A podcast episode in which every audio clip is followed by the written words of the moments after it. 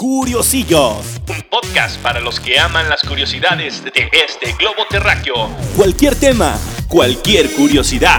No debatimos, no imponemos. Solo compartimos. El chiste es divertirnos. Bienvenidos Bienvenidas. a Curiosillos.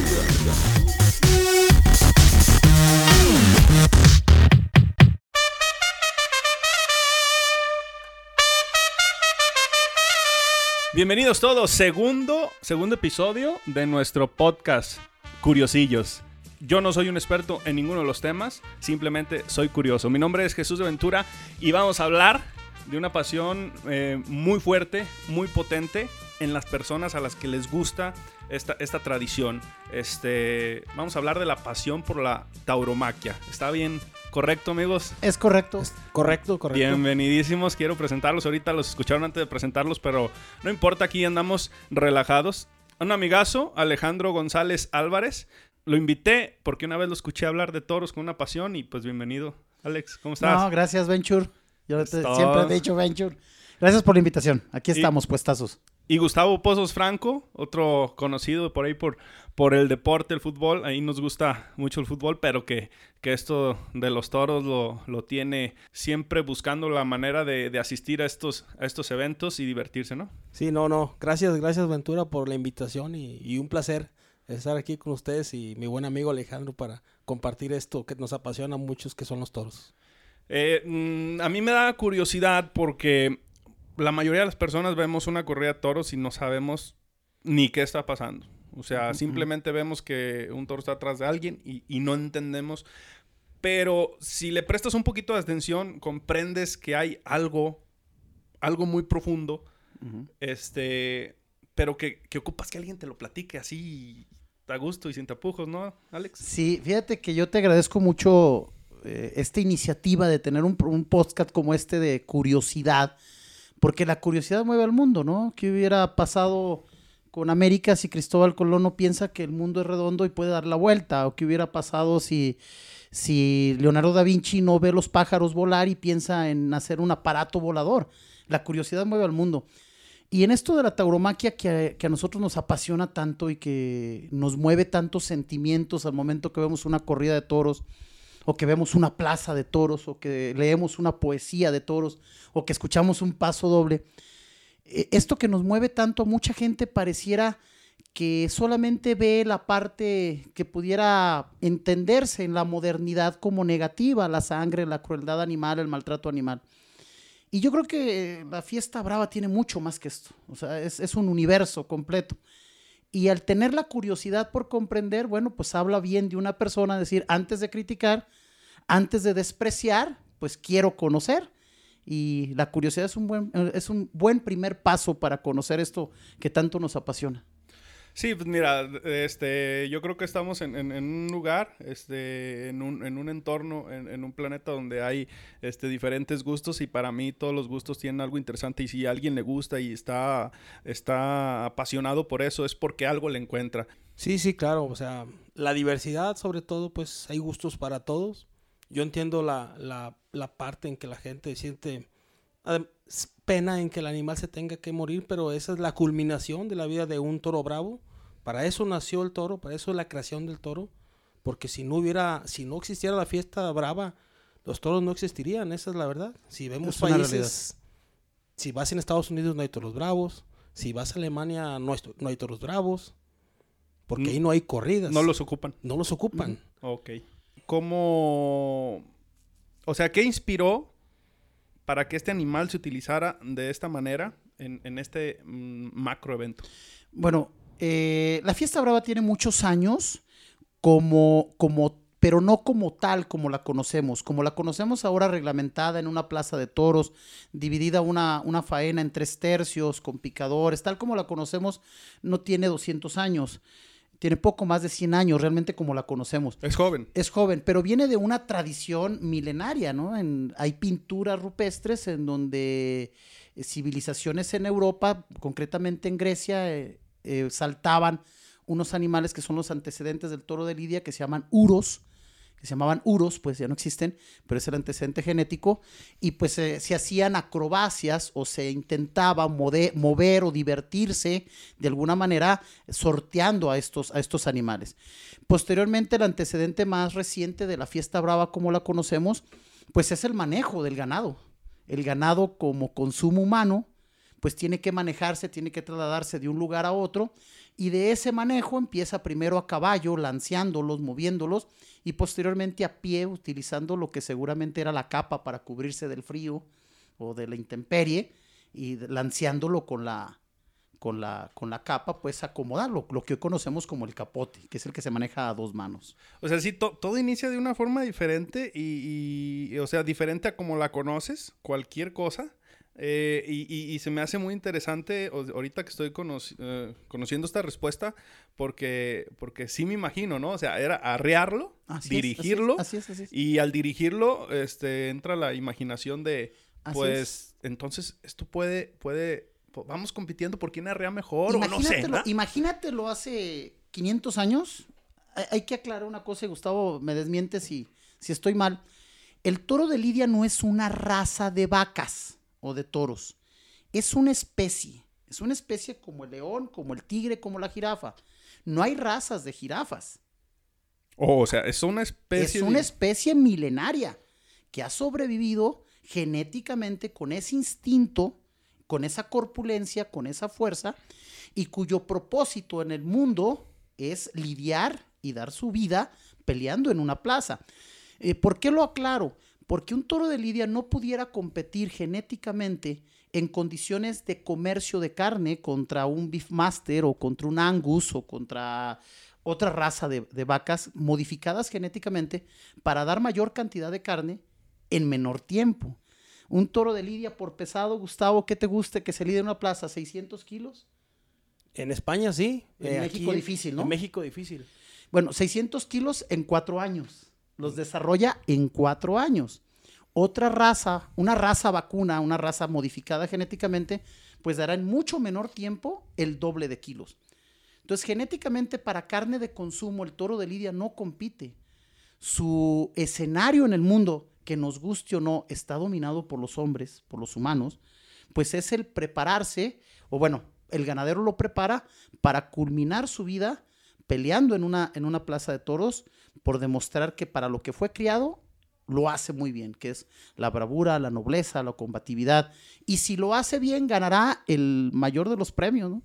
¿Cuál es? El indulto y la inmortalidad. La inmortalidad. Así es, porque los toros, hay, hay muchos toros que han sido inmortales a través de la historia. Mucha gente, dices, nos acordamos del Pato Lucas, a lo mejor, del Pato Ah, o sea, ustedes, ustedes en sus memorias también tienen a los toros sacrificados. Ah, sí, Sí, claro. sí, hay toros que han sido memorables. Sí, claro. O sea, desde los toros, que, desde el que mató a, Los trágicos. a Manolete, que fue islero. O sea, y- si un toro logra, este, vamos a decirlo así, mm, fregarse al torero, el, el- el- el toro se, se le da un reconocimiento, o sea, no es un villano. No, No. no es que sea, no sea un villano, lo que pasa es que hay que entender que es una lucha. Y en una lucha donde el hombre pone la inteligencia y la- el animal, la bestialidad, la fuerza, el instinto, los, los taurinos lo entendemos como una lucha en la cual cualquiera puede triunfar y cada quien pone de su parte. Por eso, a mí se me está diciendo interesante que ustedes tienen la capacidad de, de, de, de esto. Miren, vamos a ver si, si estoy entendiendo bien. De la capacidad de decir, este toro ganó esta batalla, bravo por el toro. O sea, ese toro se merece respeto. O no en cierto modo. No, porque, mira, lo que decía Alejandro es cierto. El toreo es, es el arte más generoso del mundo. Porque es el único arte en que se ofrenda la vida. La del toro y la del torero. Ok, ok, es un mano a mano. Y casi siempre, cuando hay un error que el toro coge al, al torero o, o- o lo prende, pues lo, lo cuerna, casi la mayoría de las veces es porque hay un error del torero. Ok. No es un, no es un acierto del toro, vaya, porque el toro es noble. El toro siempre el movimiento va a la, a la capa, a la muleta. Cuando el toro, el, el torero comete un error, casi siempre es cuando viene. Este, me dicen que recuerdan toros que, que hicieron. Claro, el de. Paquirri, el del Gillo, el, de Carnicerito. El de carnicerito. Es que hay que entender una cosa, Aventura. Hay que entender que la fiesta brava es, es una fiesta de gloria y muerte. Ok. Y al verlo hay que entenderlo como tal. Y cualquiera que no conoce de los toros o que nunca ha ido a una plaza puede decir, oye, pues qué sádico, ¿no? ¿Cómo ir a ver matar a un animal? Ver a la primera, ¿ah? Ver matar a un animal. Pero bueno, entonces no eres sádico cuando apachurras una cucaracha y le das vuelta al pie. O cuando echas insecticida y matas 300 moscas en un Sí, te dirían, te dirían que es diferente, pero pues al final Pero del al día final son... de cuentas hay, hay, hay la muerte de un animal, ¿no? En una corrida, en una corrida, la corrida se llama cuando hay un festejo en una, en una plaza, en una corrida de toros formal, pues el torero está consciente de que aunque sea el mejor torero del mundo, aunque sea la plaza más pequeña o la más importante, la muerte está sentada en barrera fila, en barrera de primera fila. Sí, o sea, Y también el torero Y está- cualquier error, sabe- sabe cualquier que- circunstancia, a veces hasta fortuita, una ráfaga de viento, alguien que se mueva en el tendido, en las tribunas, puede ocasionar una tragedia. Pero la fiesta brava es, es, es eso, es, es esa, digamos que los toreros, para los que somos taurinos, lo entendemos como los últimos seres mitológicos, ¿no? como los últimos gladiadores o los últimos titanes que ofrendan la vida en, en- en busca de la gloria. Ok, sí, sí, es, es esa persona que va, arriesga su vida también con un toro, no nomás el toro la está arriesgando. No, no, no, no, no, no, no.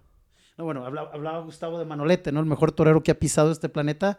Lo mató un toro y tenía 29 años. Oye, oye, este... Gus, ¿cuáles, ¿cuáles son las partes que se conforman este, en una corrida de toros? Son tres tercios. Que el, el primer tercio es con, con el capote, que sale el toro. Es el que se toma con las dos Con las manos dos para que la gente lo diferencie. que ese es el, el primer tercio. El segundo tercio, que es el que es con, con varas que pican al toro, Las famosas banderillas. No, No. el picador. el picador. El El, pica. Ah, ok, ok, ok. Bueno, eso es parte del primer tercio. Es parte del primer tercio. El picador. segundo tercio, que Ah, es, es, es el tercio de varas y suerte del capote. Ese es el primer ese tercio. primer tercio. Ok.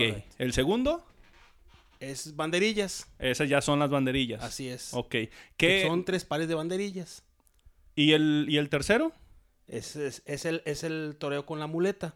Le llaman tercio de muerte Ajá, y, así s- es. Y, su- y suerte de muleta. El, el que vemos de color rojo y se maneja con una mano. Realmente con una sola mano. Ese es con una sola mano. Ese es el tercer tercio, el tercio de muerte. ¿sí? Que mucha de la gente, aquí es un dato curioso para el que, el que tiene la curiosidad de la fiesta brava. ¿Y por qué rojo? Si tú vas de rojo, te sigue el toro. Los toros son daltónicos, ven en, ven en blanco y negro. Lo que, lo que siguen es el movimiento. Eh, o el, sea, le mueves la capita y el vámonos. juego de las luces y las sombras. Eh, estamos en, en podcast, es difícil ejemplificarlo, pero con imaginación de, de la gente que nos está escuchando, el, el toro sigue las luces y las sombras. Cuando la muleta está tapándole el pitón o el ojo al toro, el toro lo único que ve es la muleta y su movimiento. Pero si el torero desprende de más la muleta entre él y su cuerpo, entrará luz entre, claro. en el claro entre la muleta y los pitones del toro. Entonces el toro verá, además del movimiento, que hay otra figura en medio. Y a esa sala que Y, y pudiera decidir entre la muleta y las piernas del torero. Ahí esos errores que se llaman adelantar la suerte o dejar un claro O dejaron claro. son los que ocasionan las cornadas. Claro, que los toros son animales pensantes, desde luego, pues no es, un- no es una carretilla o alguien, alguien inanimado. El toro en el transcurso de la faena va desarrollando lo que se dice en el argot sentido, Se va dando cuenta. se va dando, se va enterando, ¿no? Se va enterando, así es. Yo he visto la, la cornada que tuvo José Tomás en Aguascalientes con el toro navegante. Y por más le he visto no sé cuántas veces, No te se puede le ve decir que dos cientos de veces y no se le ve error. Porque el toro llega y, se- y el toro se regresa y todo dices... O sea, todas- la hace perfecta y él tracas. hace el movimiento perfecto, pero el toro se queda quieto y se regresa y lo prende. O sea, Posiblemente el se toro estaba directo desarrollando. El toro estaba desarrollando que después, después yo he leído, investigué y dice que era un toro que tenía ya más de 5 años. Entonces el toro desarrolló un sentido muy rápido. Una corrida dura más o menos 12 minutos 12 minutos de cuando toma la muleta a cuando lo mata. a cuando lo mata. Porque Aproximado. el toro empieza a retomar, a desarrollar sentido. Y el toro se empieza a dar cuenta que es un engaño, que es la muleta lo que se mueve y se empieza a dar cuenta que hay otra persona ahí. Entonces, ese toro que le pasó a José Tomás, este, recobró o tomó sentido muy rápido, o sea, empezó a entender muy rápido y el toro se ve que se regresa y, y- y lo prende. No lo mató de milagro, le tuvieron que poner 18 unidades de sangre. Sí, sí, fue, fue un O sea, milagro fue médico. un milagro médico. Un milagro médico. Ok. Y- Algo que hay que, hay que hablar, porque digo, se habla de sangre y, y a veces alguien que no está relacionado con los toros pudiera malinterpretarlo. ¿Qué sería del ser humano de cualquier especie si no estuviera involucrada la muerte? O sea, nacimos, nacimos para cumplir un objetivo en la vida y morir. La fiesta brava tiene mucho de esta filosofía, de este misticismo, casi casi hasta religioso. Es, por eso es tan ceremonial una corrida de toros. Por eso los toreros van vestidos de luces, de, de un traje casi de ceremonia. Por eso hay un silencio, por eso la música se toca en ciertos momentos, por eso hay un juez de plaza. Todo es una ceremonia. Y el toro de Lidia tiene su, su razón de ser como especie, no como que quien dice que los modifican genéticamente, no están modificados genéticamente, tampoco están entrenados, es instinto. Eh, por ahí hay hasta una caricatura que habla con muchas mentiras, donde habla que hasta lo entrenaban para que fuera bravo. No, no es verdad.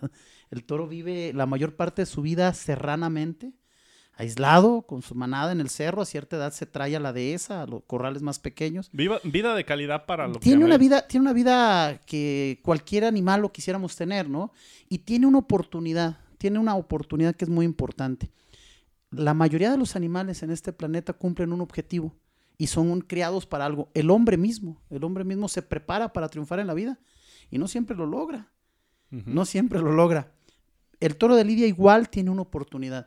Y si logra demostrar que el esfuerzo que hizo el ganadero, su criador, eh, lo demostró en la plaza peleando con nobleza, con fijeza, con movilidad, con combatividad, con muchos atributos que tiene que tener un toro de Lidia, se da el caso de que los indultan. Y el indulto es que le perdonan la vida. Y regresa a su ganadería a hacerse mental el resto de su vida. Y el día que se muera, seguramente el ganadero le va a cortar la cabeza y la va a poner como un trofeo en su ganadería. Y ese toro va a ser inmortal, ¿no? Se van a acordar que el toro fulanito de tal fue indultado tal día, se llamaba tal, de la ganadería tal. Y pudiera decir mucha gente, es una oportunidad muy pequeña. Sí, pero el ganado de engorda no tiene ninguna, ¿eh? Ese todo. Es- es- y- Ese todo. Eh, y, y- sí, ese no lo comemos de todos Todo modos. no lo Eh, comemos. Ese es, yo a veces les digo, para conocer poquito la tauromaquia, vamos, porque la gente todos llega en el tema y dice, es que los, los torturan y los matan. Primero vamos hablando de cómo vive un toro. O nomás estamos hablando de cómo muere un toro. Vamos empezando que vive cuatro años en la dehesa con todos los, los mimos, en libertad, con la mejor comida, con todas las atenciones, libre completamente. Y son Y, y ese, es, cuatro ese es un compromiso moral del criador o del dueño. Sí. O sea, se, se, se, se- se verifica que, que el animal tiene y que si, y que si cumple su oportunidad y, y la gana, este también se verifica que, que Sí, tiene claro, ese... claro. Sí, claro. Sí, claro. Sí, claro. Eh, muchas de las Estos bueno, datos no los sabe mucha Sí, gente. claro, bueno, nosotros los taurinos y Gustavo, Gustavo está de acuerdo conmigo, no somos evangelizadores, o sea, yo no voy por la vida tratando de, convencer a gente que se haga taurina. Eh, yo a mí me encantan los toros, mis hijos son taurinos, orgullosamente, Eh, mi esposo, mi padre es taurino, mi esposa no era taurina, pero desde novios, por complacerme, a lo mejor empezamos a ir a las plazas de toros, le empecé a explicar y no es una apasionada, pero es una aficionada a los toros. Entonces, no, no queremos convencer a nadie, pero sí hay muchas cosas que se manejan en torno a la tauromaquia que son mentiras y que son, que no son verdades. Yo, cuando he platicado con alguien, oye, que los toros de Lidia, le digo, te invito un día a que vayamos a una ganadería. Y aquí en, en la región, en, la- en Jalisco, es un, hay más de 30 ganaderías, es un estado taurino, la República Mexicana es un país taurino. Eh, entonces, en, las ganaderías ves realmente cómo es la crianza del toro de Lidia y cómo se esmeran los ganaderos, los ganaderos de reses bravas, para invertirle un toro cuatro años, cuatro años, con la esperanza de que se lidie en una, en una plaza de toros y todavía con la esperanza de que triunfe en esa plaza de toros para el prestigio de su ganadería. Entonces, la vida del toro de Lidia es, es una vida privilegiada para una especie. Es, es muy, como decía Gustavo, es muy mimado. Y tiene una oportunidad, una frase que me gusta mucho. El toro de Lidia nace Dios, es deidad en varias religiones y en varias culturas. Vive rey y muere guerrero. Muere en con lo- batalla. y muere con la es. oportunidad de defenderse. Defenderse. Tiene esas tres O sea, características. la muerte de un toro bravo en una plaza es solemne. No es lo mismo que llega una persona en un rastro y en un corralito chiquito, sin ningún tipo de riesgo, le da un tiro al toro y lo mata. Y sin embargo, el toreo es una vocación, porque él está haciendo una creación artística y se está jugando la vida. Y, y esto del toreo es igual que un cantante o un futbolista. Si no lo sientes, hay, hay gente que canta muy bien, pero si no tiene la pasión en la música, dices que está cantando. Sí, sí, sí. Es lo mismo del toreo, ocupa sentirlo. El toreo es lo mismo, es sentimiento. Que sea un toreo que la- el torero está sintiendo. Yo cada vez que veo las corridas, este, en mi casa, mi papá es taurino, mis hermanos les gusta la fiesta. Mi mujer, ella no es, no es aficionada, pero no es antitaurina y me lo respeta y me lo entiende porque ella me dice, veo cómo te emocionas, porque es una creación artística y, y yo veo, le digo, mira, se me eriza la piel ver, ver un pase, ver un cambio de mano. Digo, yo veo que te, te emociona. Digo, es que es, es cuando hay que te mueve una fibra, es lo mismo que escuchas una canción y te emocionas. Digo, para mí estar viendo una corrida de toros me emociona igual que escuchar una canción que hay gente que se emociona cuando lo Así escuchas. es. Oye, Gus, ¿y, y, y recuerdas el día que te conectaste con los toros? O sea, que dijiste, "Esta- esto me gusta. Fíjate que mi papá nos llevó algunas veces, mi papá le gustaban mucho los toros desde mi abuelo, paz descanse, y mis tíos, mis tíos abuelos, ellos escuchaban los toros en la radio. O sea, te estoy hablando por allá de los 50. Mi tío Juan María, hermano de mi abuelo, mi tío abuelo, él hizo la plaza de toros que estaba aquí en la ciudad, que era la José González Carnicerito. Él hizo la plaza de toros, que era una plaza para cinco mil personas. Entonces, mis tíos, él, él era de mundo, iba a Guadalajara a ver los toros y mi abuelo a los toros. Entonces, yo de joven, de niño y de joven siempre me gustó la, los toros, siempre los veía en la televisión. Yo hace cosa de unos, yo creo unos 15 años por ahí que el licenciado me pasó. Él tenía mucha amistad con mi hermano desde la preparatoria. Primero fue amigo de mi hermano antes que ahora, que ¿Es ahora es más amigo mío. Él me empezó a invitar ya más a la corrida. Yo me, me encantaban, pues nunca lo, no, no, lo había, no lo había seguido tan de cerca hasta cuando empecé a convivir más con, con Alejandro. Y desde ahí, hombre, vi una corrida de del Rey David, en paz descanse, con un toro David que se- Silvetti. de David Silvetti, con un toro que se llamaba Presumido. El- el- hace- hay una imagen por ahí en, en el YouTube, porque él dice que él, él hacía un ritual en su casa antes de, salir a la plaza y dejaba las cosas desde su sortija de matrimonio y todo. Decía, ahí está, si ya no regreso. Y él ya estaba muy lastimado en las rodillas, entonces él, ya no, él no le quedaba más que ir para adelante a los toros. O, sea, él también tenía el honor de decir, estoy madreado, pero me toca. sí, pero me toca. Pero ya no podía, para, voy a hacer un paréntesis muy rápido, para ser torero ocupa hacer muchas facultades físicas. No es que sea un deporte como tal, pero un torero es un- tiene que estar muy pre- preparado físicamente al 100, ¿no? Porque no es tan fácil irte de la cara del toro, movértele, pues. Y él estaba tan lastimado de las, co- de las rodillas que ya no era tan fácil movérsele, entonces tenía que quedársele. Entonces, a veces no era que tanto fuera el valor, no le quedaba de no otra. le quedaba de otra, o sea, no se podía cruzar, o sea, pierde los, los pasos o crúzate, él dice, ya no podía hacer eso, o sea, tenía, ya no tenía recu- recursos, él tenía recursos taurinos, pero no físicos. Entonces, él, hay una imagen que se le pone ya de plano enfrente del toro, pero a centímetros del toro.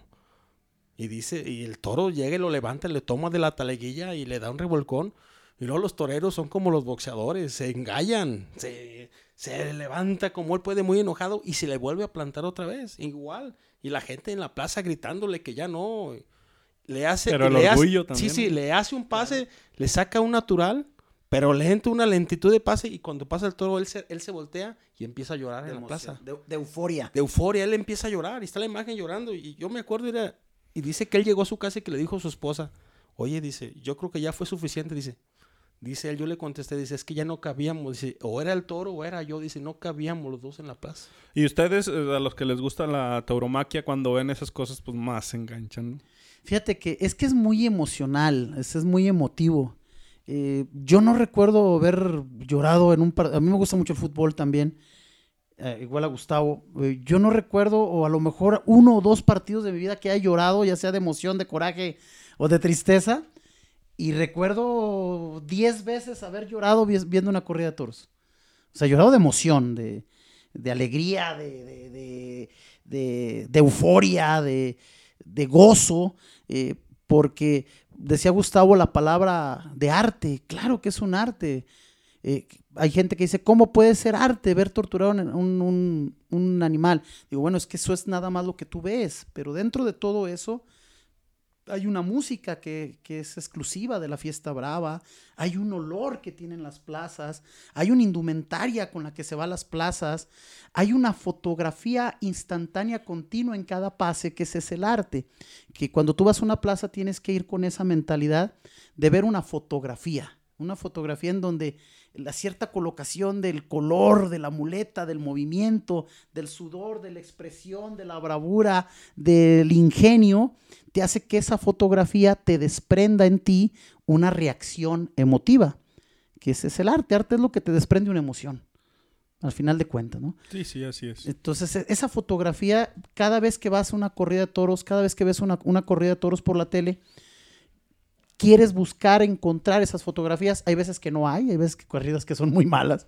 que no funcionan, que los toros no caminan, los toros no tienen palabra de honor y no las ves, pero con una sola tarde como esa de David o, o, como las que hemos visto últimamente de Joselito Adame, por ejemplo, o las que hemos visto recientemente del Zapata la temporada pasada, esas tardes que te dejan esas fotografías, esos recuerdos, son las que te hacen vibrar de esa manera y ser obviamente cada vez más aficionado. Oye, este, me comentabas hace rato antes de iniciar el podcast que, que, que, los toros no nomás es la corrida, o sea, hay un universo alterno, hay otras variedades de, de, de acciones con los toros. ¿Me puedes platicar algunas como para, para que el público esté más... Bueno, mmm, hace, hace un año, va a ser dos años, Gustavo, fuimos, yo a pesar de que soy muy sí. aficionado a los toros, no había podido ir a, a ver una corrida a la Plaza México y era uno de mis sueños y un mes y medio antes de la, de la fecha que teníamos planeado ir a una, corrida a la Plaza México, tuve un desprendimiento de retina en uno de mis ojos, estuve a punto de perder un ojo. Y me dieron de alta dos días antes de llegar la fecha. Y me fui a la Plaza México. Eso despiertan los toros. Y ahorita que seas del universo alterno, el día que llegamos a la Plaza México y que bajas por el túnel que te lleva a tendidos y a barreras, ver esa, ese monstruo impresionante que es la Plaza México, la plaza más grande del mundo, esa arquitectura que tiene ese túnel por donde vas descendiendo, eh, ese, ese, universo alterno que es la arquitectura de las plazas de toros. Y cuando estás en la plaza y empiezas a oír las primeras notas, los redobles del tambor, ta, ta, ta, y sientes que te china el cuero, y empieza a sonar la música, los pasos dobles, universo alterno, la música, y de repente empiezas a oler en la plaza una mezcla entre perfume de mujer bella, olor a puro, y, y es, es, olor a sangre, arena, a sudor de los toreros, esa mezcla que despierta también en tus sentidos.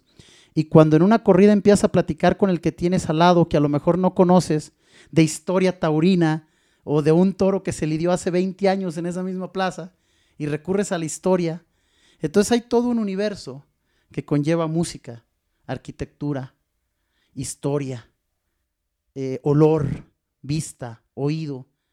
Y todo eso hace que despiertes esas, esas emociones que para un taurino solamente en una plaza de toros se pueden vivir. No, y para nosotros los aficionados, el, el toreo es poesía, ¿eh? Eso es la verdad, le digo.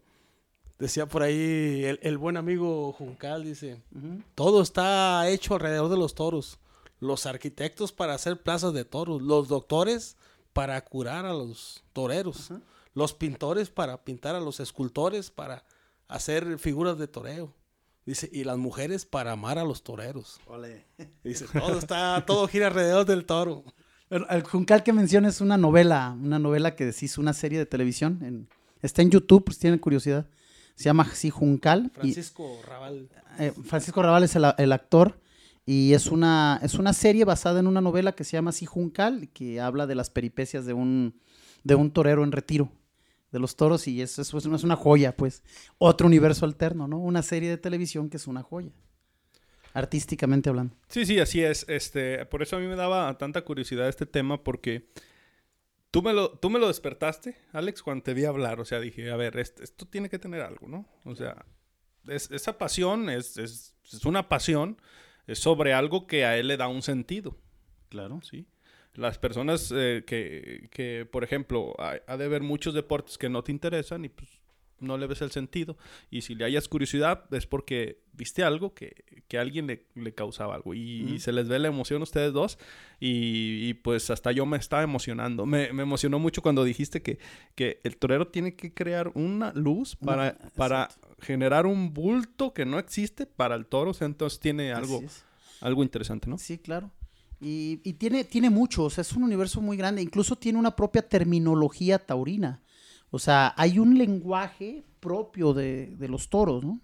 Que habla de las suertes o, o por... Y incluso lo usamos en la vida diaria, aunque no seamos taurinos. ¿Cuántas veces decimos, es que tengo que agarrar al toro por los cuernos? ¿O cuántas veces decimos, es que al toro se le ve mejor desde la barrera? La barrera. ¿O cuántas veces O, ya- deci- o la gente dice, ya toro pasado, Ah, está más fácil. o sálele al toro, no le saques. Y todos esos son terminologías taurinas. Ahorita nosotros que hablamos, decía Gustavo, taleguilla. Taleguilla es el, el pantalón. El pantalón que usan los toreros, que va rematado en un amarre de hilos que se llaman machos. ¿no? Pues se amárrate bien los machos, los machos de arriba y de abajo para que no se te mueva la taleguilla. Entonces toda esa terminología es parte del universo que tiene la, la tauromaquia. Pues muchas gracias. Este, yo me quedo, me quedo contento escuchando su pasión. Gracias por venir a compartirla. Este, gracias Alex, gracias Gus de nueva cuenta. Aquí vamos a estar hablando de muchas curiosidades y, y sé que tienen más pasiones y los vamos a volver a traer El día que gustes. Bencho. porque son apasionados y ya cuando vengan veremos de qué otro tema vamos a hablar porque tienen por ahí algunas y, y- y los quiero volver a invitar. Quiero despedirlos de, de- de curiosillos. Muchísimas gracias por venir a aportar. Este, no sé si quieren agregar algo. Gustavo. Gracias por la invitación, Ventura. Y la gente que todavía no conoce la fiesta, como dice Alejandro, no, no, no somos evangelizadores, no queremos convencer a nadie, pero denle una oportunidad a la fiesta. Y verdaderamente la gente que ama a los toros son los toreros, los ganaderos y los aficionados que vamos a la fiesta y seguimos alimentando esto, que aparte genera, es una empresa que genera muchas fuentes de empleo. Entonces, la gente que no conoce, dele la oportunidad a la tauromaquia de conocerse, darse el tiempo de conocerlo y verán que es, es algo muy bonito, muy apasionante y sobre todo es muy leal. Yo siempre digo que el toro, el toro es incorruptible. No es como ves una pelea de, de box y ya te queda una duda, o ves un partido de fútbol porque el árbitro, si el otro equipo se vendió. No, el toro es incorruptible, el toro es leal. Él sale a hacer su trabajo y a defender, a defender su territorio. Entonces la gente que le dé una oportunidad a tauromaquia. Pues igual, mucho agradecerles. eh, y eh, tienen la curiosidad, investiguenle. También hay muchas mentiras en el, en el entorno, que si los drogan, que si les ponen vaselina en los ojos. No, hombre, ya quisiera arrimárseles a distancia un toro. Eh, que si los golpean. Hay muchas cosas que no son ciertas, que no, que no es verdad. Y yo termino con, con una reflexión muy rapidita, que el otro día la compartíamos Gustavo y yo. Eh, le decía yo que si el toro de Lidia dejara de, usarse para una corrida de toros, seguramente dejaría de criarse. Y si deja de criarse, dejaría de proteger la dehesa. La dehesa es el territorio donde vive. El toro es como el último unicornio. Donde hay el unicornio, el bosque re- re- reverdece y los animales se sienten seguros. Donde hay toros de lidia no hay cazadores, no hay agaves, no hay talas, no hay fraccionamientos. Y viven territorios muy grandes. Si el toro de lidia deja el campo bravo, esos campos se van a convertir o en sembradíos, o en agaves, o en fraccionamientos, o en contaminación. Entonces el toro es el último unicornio, defiende, defiende ese territorio y, y lo defiende porque es parte de la fiesta brava. Si la fiesta brava desaparece, pues desgraciadamente yo coincido con Gustavo, el toro de Lidia desaparecería también. Pues muchas gracias. Este, esperamos, les digo, tenerlos pronto. Estamos en Curiosillos y hasta la próxima. Curiosillos.